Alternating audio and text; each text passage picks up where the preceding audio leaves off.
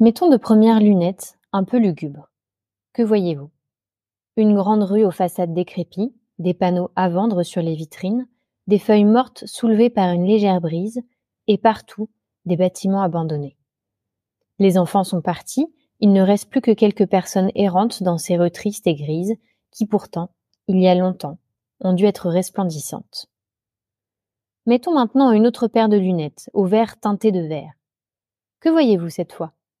Des jardins potagers luxuriants, quoique un peu en bazar, des tentatives low-tech d'éoliennes individuelles, des espaces en friche où la nature a repris ses droits.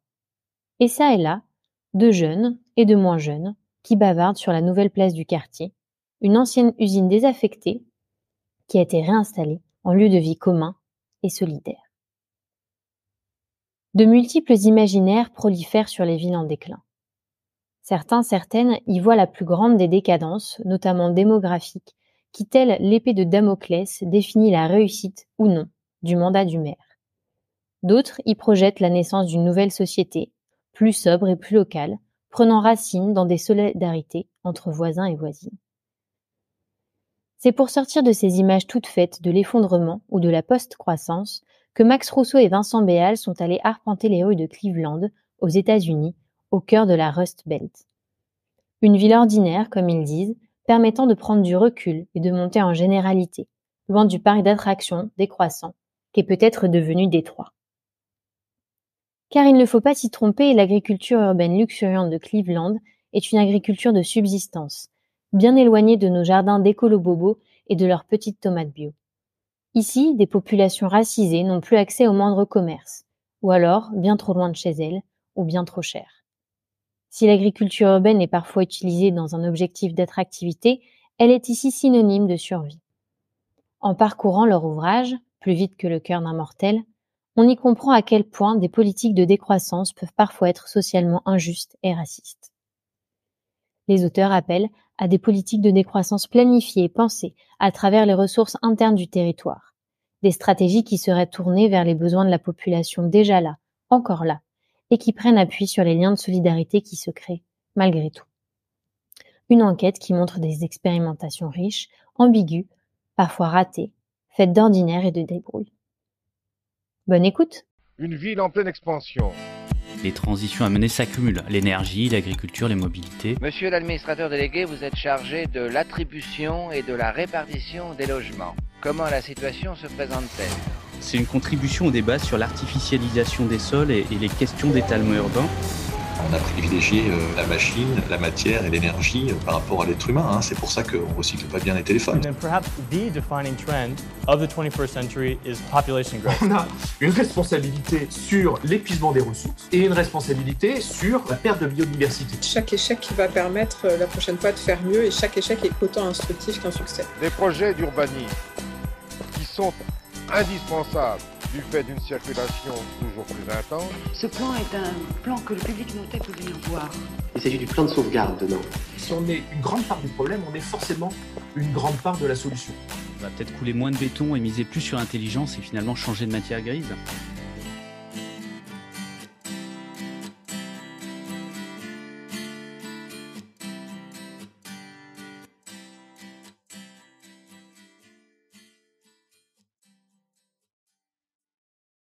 Bonjour Max Rousseau, bonjour Vincent Béal. Max Rousseau, vous êtes auteur d'une thèse en sciences politiques intitulée Vendre la ville post-industrielle, capitalisme, pouvoir et politique d'image à Roubaix et à Sheffield, 1945-2010, et vous êtes aussi géographe au CIRAD. Vincent Béal, vous êtes maître de conférence en sociologie à l'Université de Strasbourg, et votre thèse s'intitule Les politiques du développement durable, gouverner l'environnement dans les villes françaises et britanniques, 1970-2010. Vous avez tous les deux coécrit un livre de recherche, Plus vite que le cœur d'un mortel, des urbanisations et résistances dans l'Amérique abandonnée, publié en 2021. C'est un ouvrage que nous avons beaucoup aimé chez Dixit, à la fois par les thèmes que vous avez traités, mais aussi par son format, qui nous rappelle davantage un journal d'enquête, voire un journal de terrain, plutôt qu'un gros pavé de recherche. Avant d'en discuter plus en détail, est-ce que vous pourriez nous dessiner à gros traits les sujets de cet ouvrage? Oui, bah alors écoutez, je vais bien commencer, puis on va se passer la parole avec Vincent. euh, alors, en fait, cet ouvrage, euh, il, il, prend, il prend part dans le cadre d'un projet de recherche hein, qu'on a qu'on a monté avec Vincent il y a il y a six ou sept ans maintenant, juste après nos soutenances. Et c'est un projet de recherche qui était financé par l'ANR qui portait sur les sur les villes en déclin. Parce qu'avec Vincent, on a fait nos thèses à, à l'université de Saint-Étienne. Et pour ceux qui le savent, Saint-Étienne, c'est une grande ville qui a une caractéristique euh, unique en France, c'est que c'est la seule grande ville qui décline euh, de manière structurelle depuis euh, depuis longtemps. Donc, c'est des questions qui nous intéressent depuis très longtemps. Et donc, on a, dans le cadre de ce projet de recherche, on était une équipe et on a, on a, on a fait des enquêtes dans pas mal de, de villes françaises pendant, pendant plusieurs années. Mais on avait également proposé à l'ANR euh, de faire un détour hein, par un autre pays où, euh, où les questions de déclin urbain euh, se sont avérées plus précoces euh, qu'en Europe et en particulier en France. ça nous semblait intéressant d'aller aux États-Unis plus précisément parce que c'est un pays qui est ouvert à la globalisation depuis longtemps et, et dans lequel ben, ces dynamiques de déclin se sont, se sont matérialisées dès les années 60-70. Donc on, on pensait qu'en allant aux États-Unis, ça nous permettrait de comprendre de, en allant à la racine hein, du problème euh, plus précisément ce qui pouvait se passer en, Europe, mais également on était en quête de euh, solutions, en tout cas de, euh, de, de politiques un peu différentes de celles qu'on a l'habitude d'avoir en, en Europe et en France, où en France, dans l'ensemble, ce problème a été largement dénié hein, et pendant pendant longtemps, les, les pouvoirs publics, hein, que ce soit à l'échelle nationale ou à l'échelle locale, refusé hein, de, voir qu'il y avait un problème de, perte structurelle d'habitants dans certaines villes, de dévitalisation économique et de paupérisation de la population. Et du coup, c'est euh, une des raisons qui nous ont poussé à aller euh, à aller faire cette enquête à, Cleveland. Alors Vincent, je te, laisse continuer.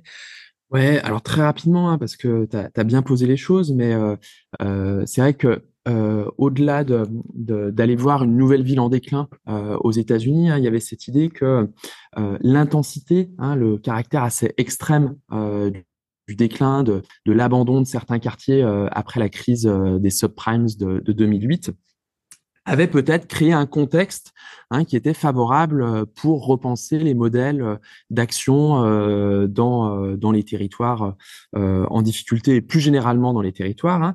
Et on avait avec Max lu pas mal d'articles hein, sur des politiques nouvelles qui seraient mises en place dans ces territoires, des politiques de décroissance planifiée Hein, qui pour la première fois euh, se euh, détournerait hein, de l'objectif de euh, croissance, d'attractivité. Hein. Et donc on voulait aller aller là-bas pour pour voir un petit peu ce que donnaient concrètement ces politiques ces politiques. Ouais, Vincent a bien dit. En fait, nous, ce qui nous frappait quand on était à Saint-Étienne, on était non seulement doctorants, mais en même temps, on, se finançait nos, travaux en, étant un peu des praticiens, en jouant un rôle d'appui aux politiques locales.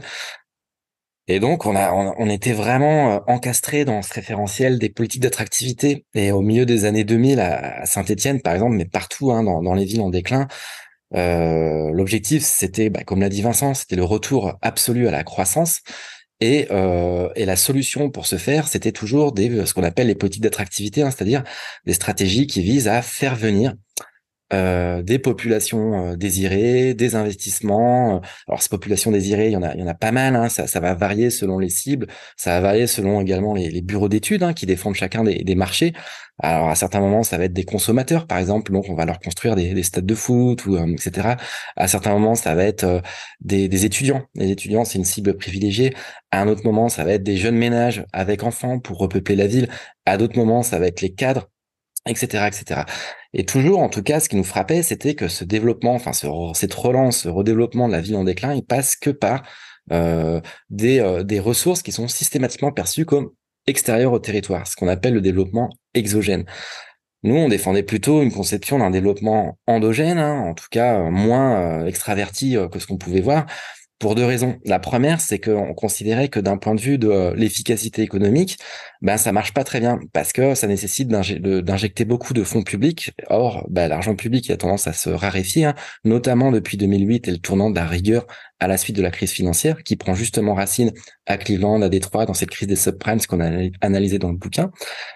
Euh, et, et, donc, on a des investissements publics euh, très lourds pour euh, une rentabilité qui va souvent être faible. C'est-à-dire que euh, souvent ces méga projets euh, vont pas vont pas marcher aussi bien que que ce qui avait pu être vendu hein, au, départ, que ce soit des quartiers d'affaires qui vont rester vides ou des, des réhabilitations de bâtiments iconiques, mais en fait, ça va jamais marcher.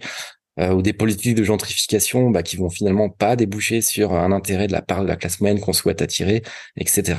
Et euh, donc ça, c'est la, c'est la première chose qui nous frappait, c'est que du point de vue de, l'efficacité économique, bah, souvent, ces stratégies se soldent par des échecs. C'est valable aussi bien en France que dans les autres villes en déclin d'autres pays. Le deuxième problème, il concerne davantage la justice sociale. C'est-à-dire qu'on on peut se poser la question hein, en tant que, bah, que contribuable et puis en tant que citoyen, est-ce que c'est une bonne chose de, euh, de, déverser tout cet argent public pour des populations qui finalement ne sont pas forcément celles qui en ont le plus besoin, c'est-à-dire euh, en général des populations aisées qu'on cherche à attirer à nouveau dans la ville euh, qui se paupérise? Est-ce qu'on ferait pas mieux de repenser une, une, stratégie de développement en partant des ressources internes au territoire euh, et qui prendra appui par exemple sur euh, sur l'éducation, hein, sur des stratégies de formation qui vont être plus adaptées, disons, au savoir-faire euh, locaux pour relancer une économie plus endogène. Donc ça, c'était plutôt des questions de, de, justice sociale. Et on est heureux de voir que alors, pendant longtemps, on prêchait un peu dans, dans le désert, hein, mais depuis quelques années, bah, c'est un mouvement international qui se diffuse, qui prend appui notamment sur les villes en déclin du nord de l'Angleterre et, euh, et ça s'appelle l'économie fondamentale. Donc en fait, l'objectif de, de, de, ces chercheurs, hein, c'est de peser sur les pouvoirs publics pour essayer d'aller davantage vers, disons, une forme de néo-keynésianisme, c'est-à-dire des investissements publics dans les, les secteurs fondamentaux qui sont euh, la formation, la santé, les transports, le logement, l'alimentation euh, et tout ce qui a été un peu évincé hein, par ces stratégies d'attractivité qui sont hégémoniques hein, depuis euh, depuis longtemps maintenant un peu partout en Europe. Vince? Non, c'est bien pour la présentation euh, générale, je trouve. Merci pour cette présentation générale de votre ouvrage.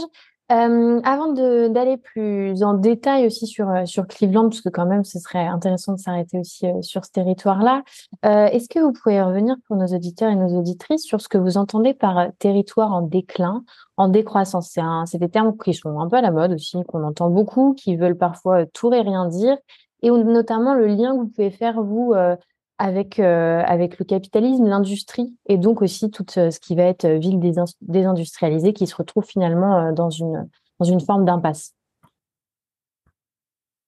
Tu veux que je commence, Max? Comme tu veux.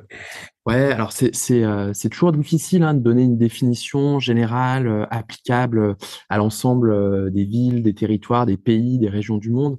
Mais en gros, hein, ce qu'on peut dire, c'est que le point de départ, l'élément commun à, à, tous ces territoires, hein, c'est que ce sont des territoires qui perdent des habitants. Euh, qui ont une décroissance euh, démographique hein, et qui euh, connaissent aussi des difficultés au niveau de l'emploi. Alors, ça ne veut pas dire que chaque année des emplois sont détruits, hein, mais en gros, hein, globalement, on a des territoires qui ont connu une déstabilisation de leur euh, des secteurs économiques qui les portaient. Hein. Cleveland, Saint-Étienne, hein, ça va être l'industrie euh, dans les années 70-80. Euh, certaines villes moyennes, par exemple en France aujourd'hui dans la diagonale du vide, hein, ça va être la déstabilisation de euh, des emplois publics, hein, de l'économie soutenue par l'État parce que c'était des villes de services historiquement et que l'austérité fait que aujourd'hui bah, ces emplois sont sont sont, sont déstabilisés, fragilisés. Voilà, donc il y a ces deux éléments la dimension euh, euh, en termes d'indicateurs, hein, la dimension euh, population et économie. Mais après, au-delà de ça, tout cela va se matérialiser de manière très spécifique hein, dans les formes urbaines, dans la composition sociale de ces territoires, dans les problèmes qu'ils rencontrent. Hein. Et l'un des éléments qui nous semble centraux pour comprendre ces territoires-là, c'est que c'est des territoires dont la centralité est fragilisée.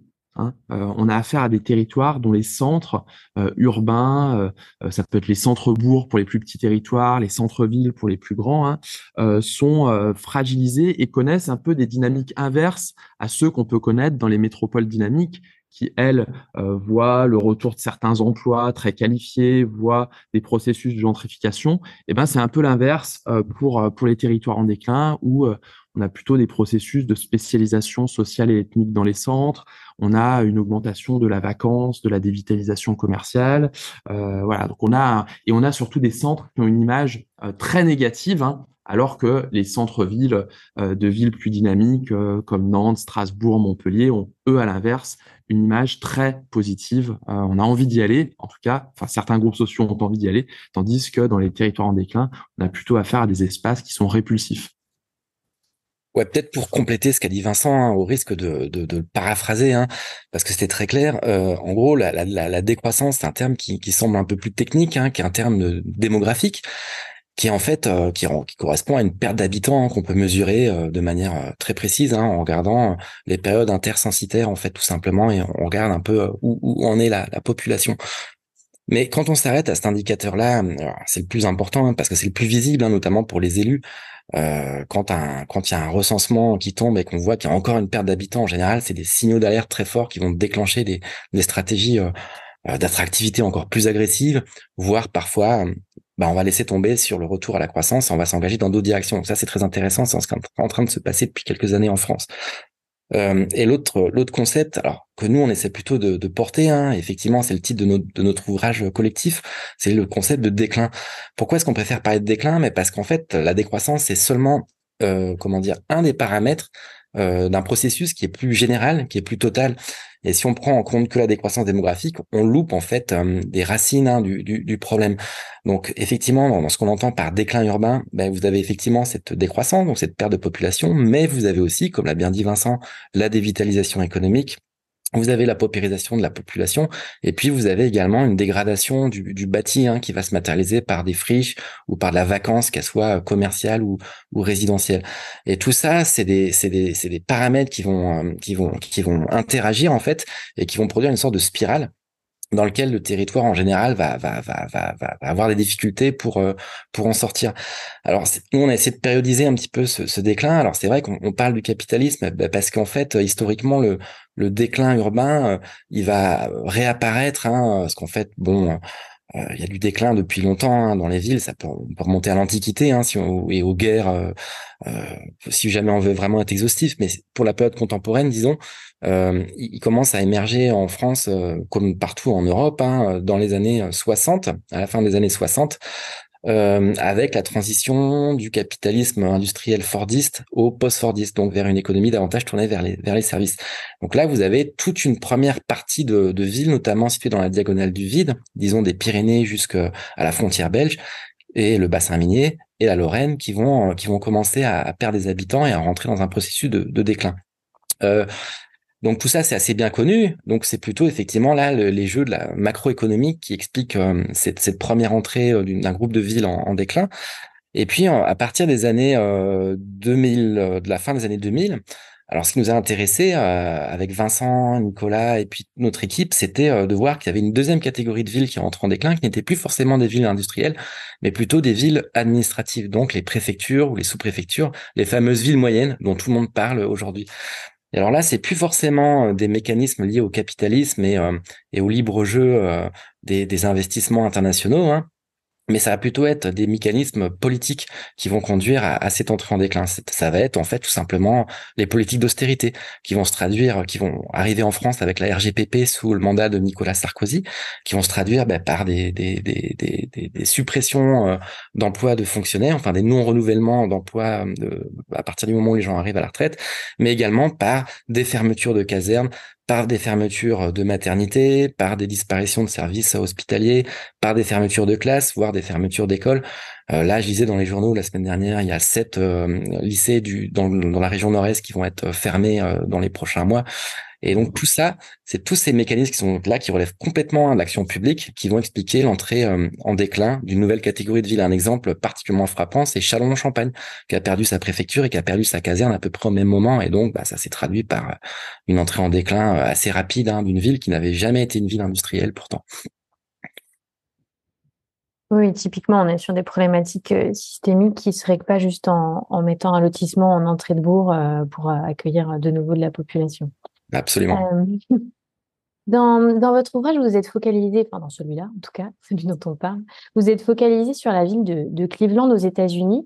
Euh, vous en avez parlé un petit peu, euh, un peu déjà, mais est-ce que vous pourrez revenir sur pourquoi avoir choisi spécifiquement cette ville et aussi comment le fait de choisir un territoire très localisé et, donc aussi spécifique vous a permis quand même de monter en généralité sur votre travail sur les villes en déclin plus globalement? Alors pourquoi on a choisi Cleveland? Bah Vincent, on a un petit peu parlé tout à l'heure. En fait, on avait lu, on cherchait effectivement un exemple de ville où, euh, où on aurait des, ce qu'on appelle nous les politiques alternatives de développement, c'est-à-dire des. Ce qui nous intéresse, c'est des politiques qui ne font plus de la, du retour à la croissance, euh, l'alpha et l'oméga de leur, euh, enfin leur raison d'être, si vous voulez.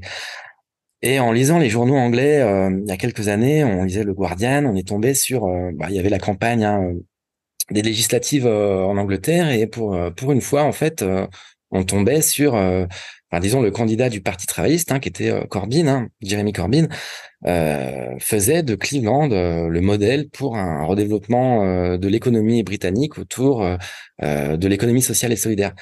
Donc nous, on avait complètement halluciné en voyant ça, parce que traditionnellement, les, les villes en déclin, elles ont plutôt mauvaise presse. Euh, quand on va en parler, on va plutôt parler de la montée du Front National, de la montée de, la paupérisation, de l'isolement, de l'anomie, de l'aliénation. C'est comme ça que ça va être traité euh, dans la presse, avec les, photos des rues commerciales, avec tous les commerces euh, au rideau fermé, etc. Et donc là, pour la première fois, on avait un éclairage plutôt positif, donc ça nous a beaucoup intéressé. Et en même temps, euh, Cleveland, bah, c'est intéressant aussi parce que la localisation de la ville fait que c'est une ville qui est située en plein cœur de ce qu'on appelle la Rust Belt, c'est-à-dire la ceinture de la rouille. Donc c'est pas seulement la ville qui est en déclin, mais toute la région autour, hein, qui était la, région la plus prospère hein, des États-Unis au, 19e siècle, hein, le fleuron industriel euh, des États-Unis avec euh, Détroit, avec Toledo, euh, avec toutes ces villes. et ben Cleveland, c'en est un peu la capitale hein, parce que c'est situé en plein centre. Donc, euh, quand on est parti là-bas, on, on, connaissait pas grand-chose à, l'histoire américaine et, absolument rien à Cleveland. Euh, on, était, on, avait conscience qu'on était prisonnier d'une imagerie qui était euh, qui était produite de l'extérieur. Parce que ce qu'il faut comprendre, c'est que dans ces villes, la gouvernance est plus ou moins effondrée, en tout cas la gouvernance publique. Et donc, il n'y a plus vraiment d'institutions qui sont capables de contrôler l'image officielle de la ville, à la différence des métropoles florissantes qui peuvent même avoir des, marques urbaines comme Lyon à sa marque Only Lyon, etc. Vous trouvez rien de tel euh, dans ces villes parce que parce que euh, faut rappeler que Détroit a fait faillite hein, il y a quelques années, donc il y a vraiment un, effondrement de, ces structures. Et ça fait qu'en fait, vous avez des, endroits, des espaces, des territoires qui ne sont plus capables de contrôler leur propre image, si bien que l'image qui va en être produite vient toujours de l'extérieur. Et donc, euh, quand on regarde une ville comme Détroit, qui est très connue euh, bah, parce qu'elle symbolise le, déclin, et c'est aussi pour ça qu'on n'y a pas été, parce qu'on estimait qu'il y avait trop de travaux sur cette ville, eh ben, vous avez deux types d'images. Vous avez une image, disons, euh, un peu apocalyptique, qui va, euh, qui va montrer un monde un peu à la Mad Max, avec des gens qui sont en mode survie parce que tout s'est effondré, et donc il n'y a plus de boulot, il n'y a plus de bus, il n'y a plus d'école, il n'y a plus rien. Et donc, comment vous faites pour euh, pour euh, vous débrouiller, hein, euh, pour, pour continuer à survivre dans un environnement qui rappelle un peu ce, que, ce que disent les collapsologues, hein, finalement, c'est-à-dire l'effondrement. Donc ça, c'est la, la, première imagerie. La deuxième imagerie, c'est une imagerie qui est beaucoup plus utopique cette fois-ci, qui va voir dans, dans ces, ces, ces, villes, en fait, les germes, disons, de ce qu'on a pu appeler le monde d'après, le monde de demain pendant le Covid avec cette fois-ci effectivement une rupture avec le système capitaliste et puis euh, des gens qui vont s'engager dans des stratégies de coopération et qui vont euh, prendre appui par exemple sur euh, des entreprises d'économie sociale et solidaire, l'agriculture urbaine, etc. Et ça, c'est une autre imagerie qui va être diffusée par d'autres gens, par des militants hein, à l'international.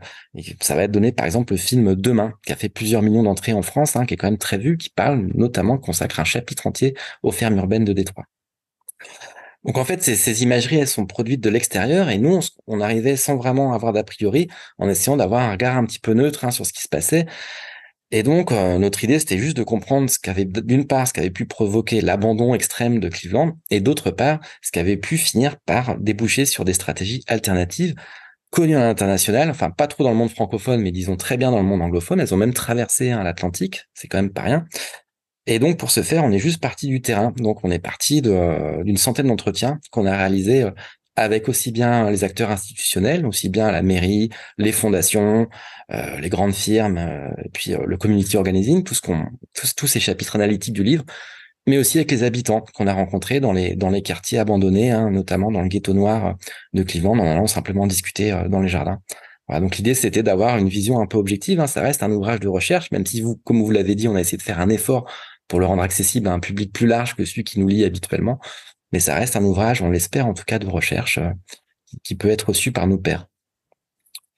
Ouais, et peut-être pour compléter, euh, mais tu as, été très clair, hein, exhaustif Max, hein, sur euh, le choix de Cleveland, mais il y avait aussi quand même cette idée que Cleveland était par rapport à Détroit, hein, qui pour beaucoup hein, est, est, un peu l'exemple paradigmatique du déclin urbain. Bah, Cleveland était une ville finalement assez ordinaire. Hein, il n'y a pas de grands financiers hein, qui ont des stratégies euh, euh, de spéculation sur le déclin aussi fortes qu'à qu'à Détroit. Il n'y a pas un, énorme aéroport international. Voilà, il y a, y, a, y, a, y a des choses en fait qui, euh, il, y a, y a des choses en moins à Cleveland qu'à Détroit qui rendent finalement cette ville plus intéressantes pour monter en généralité, hein, qui en font euh, finalement une ville ordinaire, hein, dans lesquelles euh, euh, bah, on a des pratiques ordinaires de gestion du déclin urbain, de vie avec aussi cet environnement très particulier qui est celui d'une ville qui perd des habitants qui perdent des, logements euh, euh, dans lesquels les rues sont bah, se disparaissent les unes après les autres. Donc voilà, il y avait cette idée d'aller voir un peu la la ville ordinaire en déclin américaine. Et alors, qu'est-ce qui s'y passe dans cette ville ordinaire? Vous avez parlé d'alternatives alternative réelle ou du coup imager, se poser.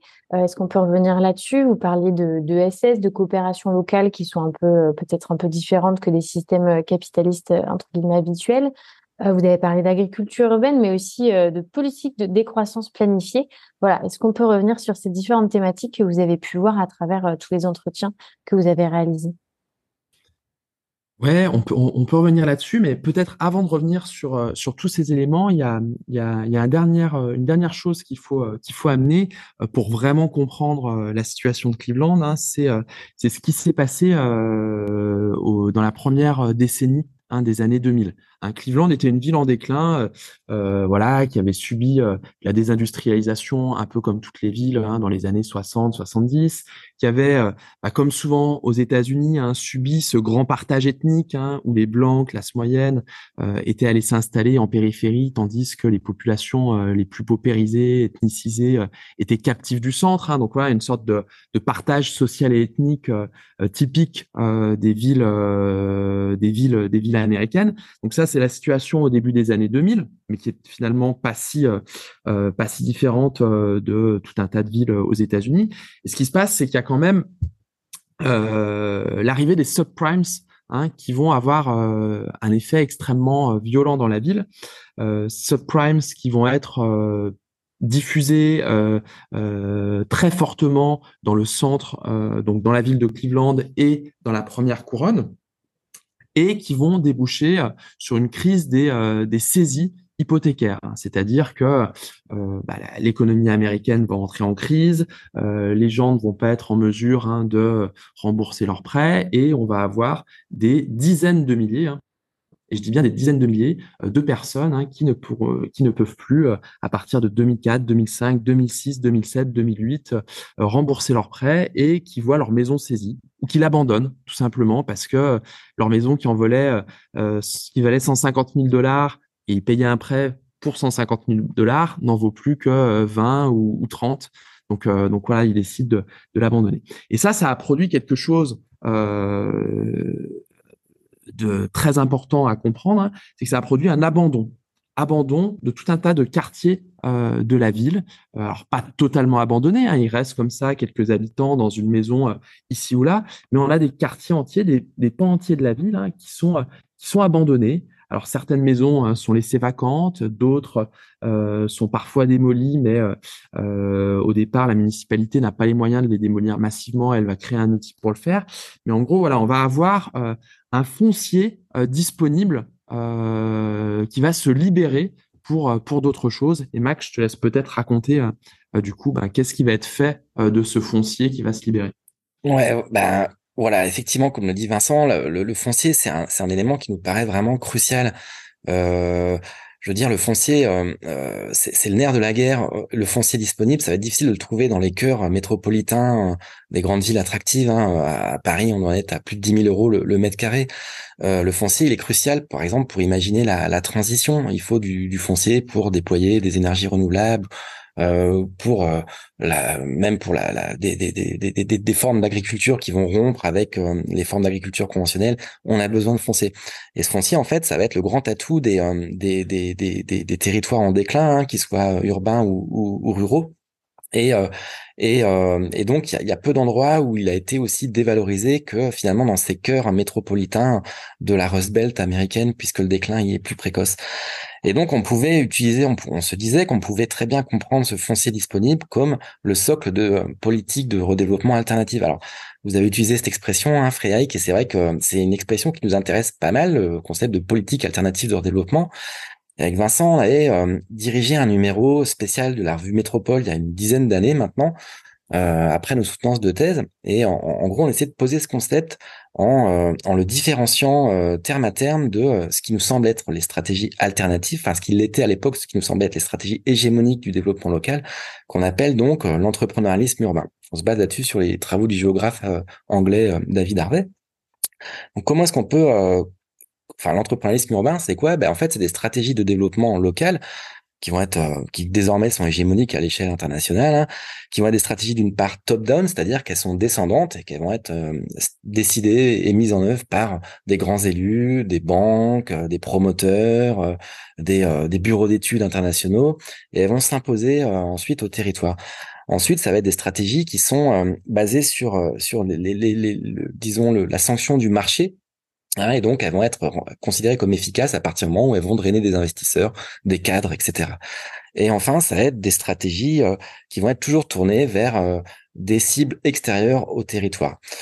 Donc nous, ce qu'on appelle les, politiques alternatives de développement, ça va être au contraire des politiques qui ne sont pas descendantes, mais qui sont plutôt ascendantes, hein, qui émanent plutôt, euh, disons, des demandes de la population qui est encore présente dans la ville en déclin, ce qui va être le cas typiquement de l'agriculture urbaine mais pas que. Euh, ça va être également euh, des stratégies qui vont être tournées vers les besoins des populations résidentes et non pas vers les besoins hypothétiques de populations qu'on voudrait attirer dans le territoire. Et enfin, ça a des stratégies qui vont prendre appui sur d'autres types de régulation sociale que le marché, comme par exemple la confiance, les liens de coopération, les liens forts entre les habitants. Voilà. Et donc, euh, on sentait effectivement, euh, en ayant lu ces journaux, euh, que ça pouvait se passer à, à, Cleveland. Et donc, il y avait deux types de, de, politiques qui nous intéressaient plus particulièrement. La première, c'était la politique de démolition sans reconstruction. Et la deuxième, c'était la stratégie d'agriculture urbaine, qui elle-même a débouché sur une stratégie de relance de la ville hein, dans, vers la transition environnementale, disons au sens large.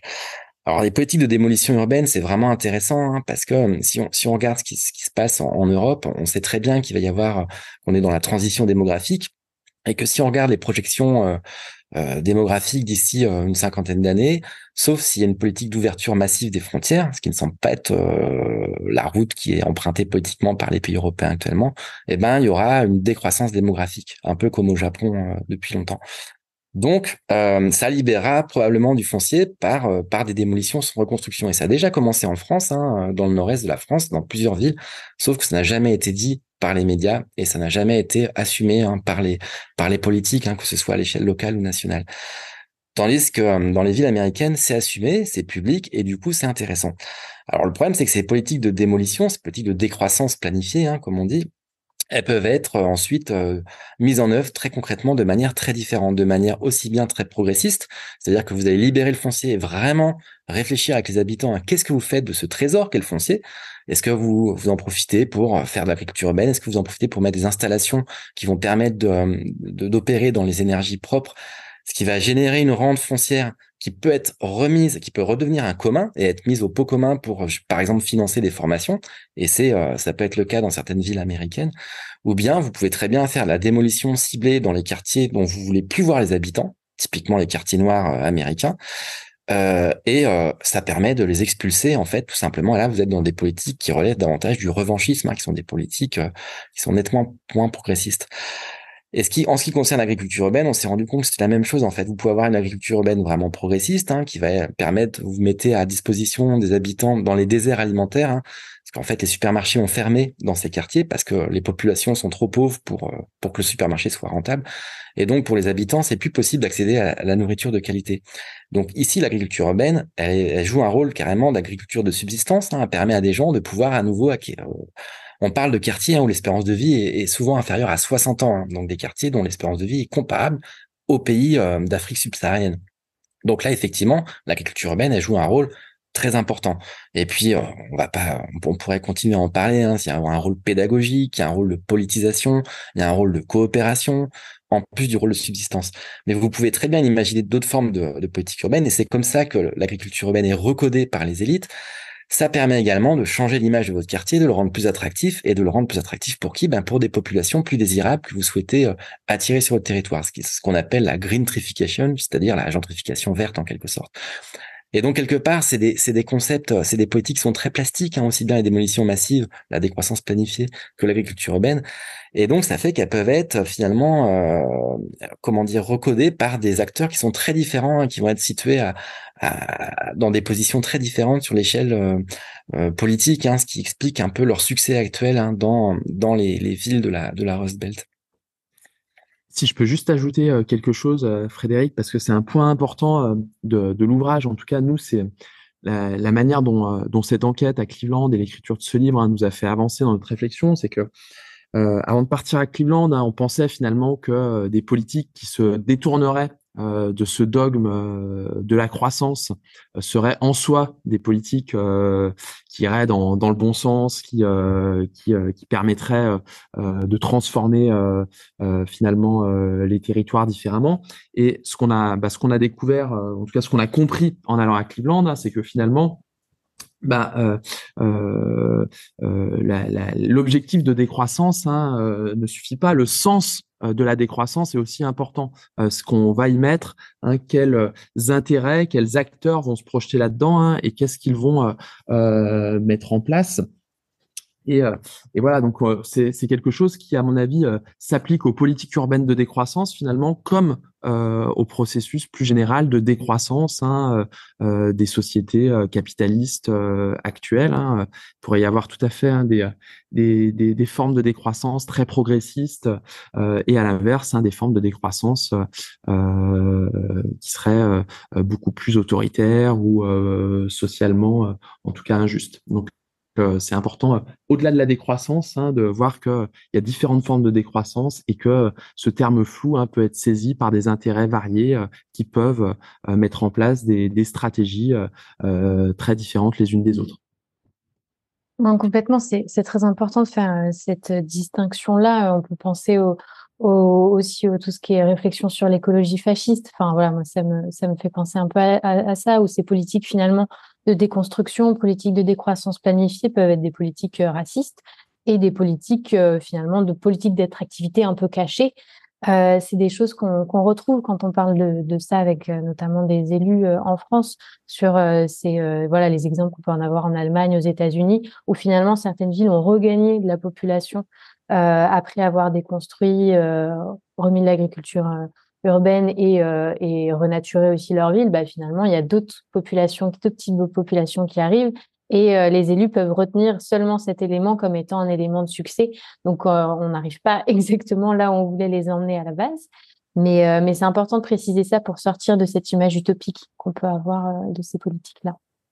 D'autant plus que c'est des questions qui vont continuer à monter sur les agendas. La question de la décroissance, c'est certain. Donc c'est important effectivement de voir que c'est pas forcément quelque chose de, de super. Oui, complètement. Et euh, justement, euh, vous avez, vous l'avez dit, hein, vous avez discuté avec euh, donc une centaine d'entretiens, donc des, personnes très diverses et variées, mais aussi vous parlez pas mal de, rôle de, de collectif. Alors j'imagine aussi collectif citoyen dans les transformations urbaines. Et pardon. Au-delà de, Cleveland, est-ce que vous pensez que c'est aussi, par des collectifs qu'on peut apporter ces, ces questionnements-là et donc après ces mises en action en France ou en Europe? Oui, tout à fait. Bah, oui, Frédéric, évidemment, on est convaincu de l'importance du, collectif. Hein. Ça, c'est certain. Et à Cleveland, on a été frappé par les rencontres qu'on a fait. On a vraiment vu des, collectifs impressionnants de gens qui avaient pu quitter la ville à un certain moment pour aller chercher des ressources extérieures, gagner de l'argent, gagner des, du capital social, et ensuite retourner dans la ville, dans la ville qui les a vus naître et dans les quartiers qui les ont vus naître pour pour ben, pour essayer de rendre un peu de, de, la manière meilleure manière possible. Donc ça, on l'a vu chez les militants, notamment les, activistes afro-américains. Hein, euh, et, euh, effectivement, donc on, on, a vu vraiment pas mal hein, qui nous ont qui nous ont marqué. Mais l'un de ceux qui nous a le plus marqué, c'est le collectif euh, Green the Ghetto, je pense.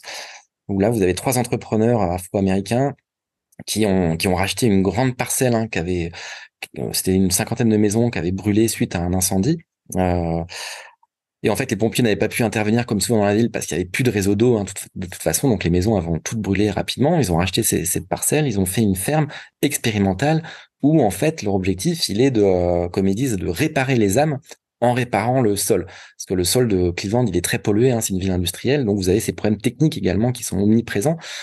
Et donc, typiquement, ils vont essayer de. Euh, donc, quand on est passé les voir, ils étaient en train d'installer des, des bacs pour euh, pour euh, pour pour produire des poissons en fait, parce que ben du coup, ça vous permet de de. Enfin, ils, sont pas en contact avec le sol et puis en même temps, il y a un problème d'accès à aux, poissons hein, dans, dans une ville comme comme Cleveland, aux poissons frais. Alors, c'est des sources de, de, de nutriments très très très intéressantes.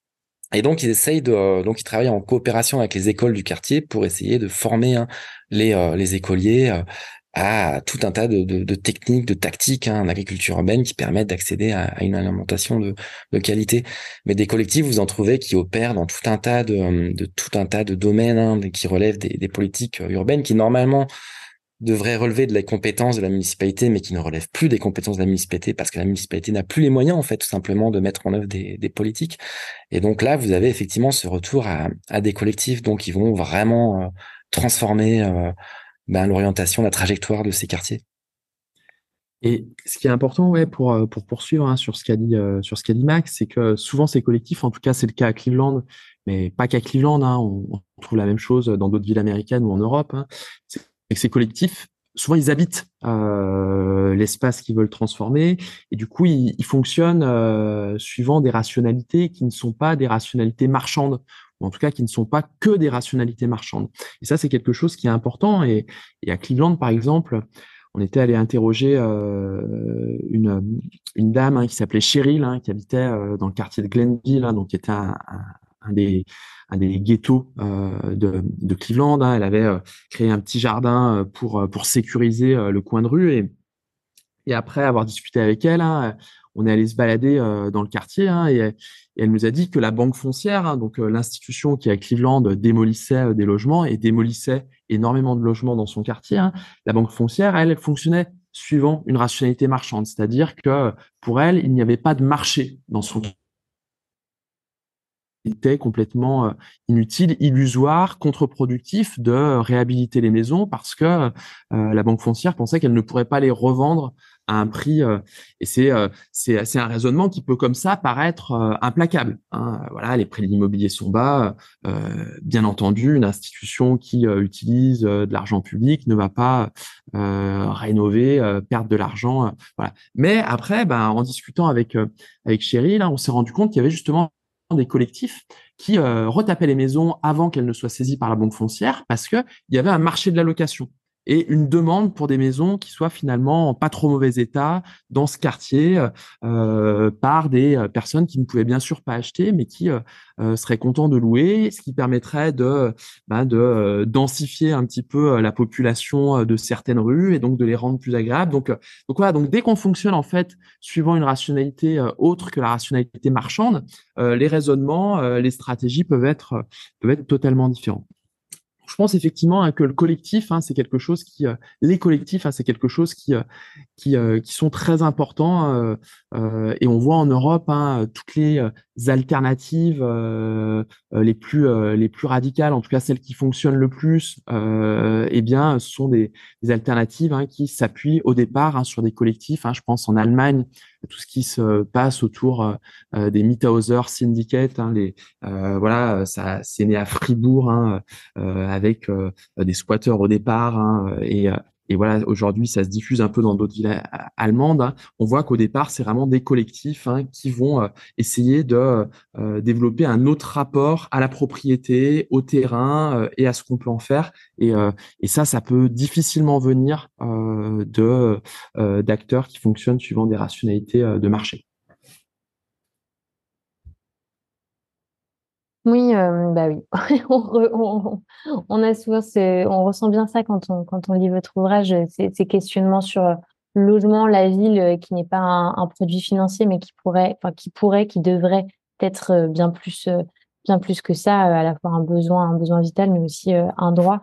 Et ça peut être bien repris en main par des collectifs. on a brossé très rapidement votre recherche qui est bien plus complète que ça, j'invite les auditeurs et les auditrices à aller directement lire votre ouvrage, mais aussi vos autres recherches qui sont en lien avec ces thématiques-là, aussi euh, en France, en Europe.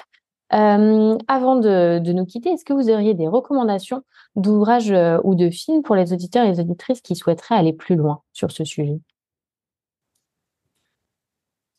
C'est la question piège.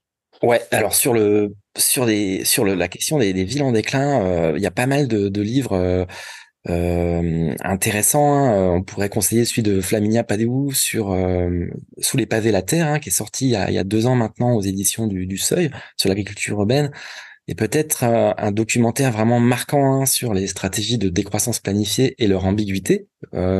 C'est le documentaire Détropia, Détropia qui parle justement de la tentative du maire, hein, il y a une dizaine d'années, de, de, de, de, restreindre la taille de la, la forme urbaine hein, à, à, Détroit. Hein. C'est un documentaire qu'on peut trouver en ligne facilement, il est accessible sur, sur YouTube, Détropia. si je peux ajouter aussi moi euh, une petite chose, hein, euh, voilà notre ouvrage il a été euh, publié chez Grévis Hein, qui est une jeune euh, maison d'édition euh, euh, indépendante, associative, hein, et, ils ont publié aussi déjà quelques ouvrages hein, sur ces questions, notamment un, ouvrage intéressant de Phil Neal, un géographe américain qui s'appelle Interland, et qui, voilà, bah, nous nous avait pas mal bah, donné envie en tout cas de d'écrire d'écrire cet ouvrage sur sur Cleveland. Donc ceux qui s'intéressent aux villes en déclin, euh, ça peut être euh, un, chouette livre à lire aussi. Merci beaucoup Max Rousseau et Vincent Bell pour cet échange. On mettra la référence de votre ouvrage Plus vite que le cœur d'un mortel dans les liens du podcast. Et donc merci encore et à bientôt. Merci. Merci Frédéric.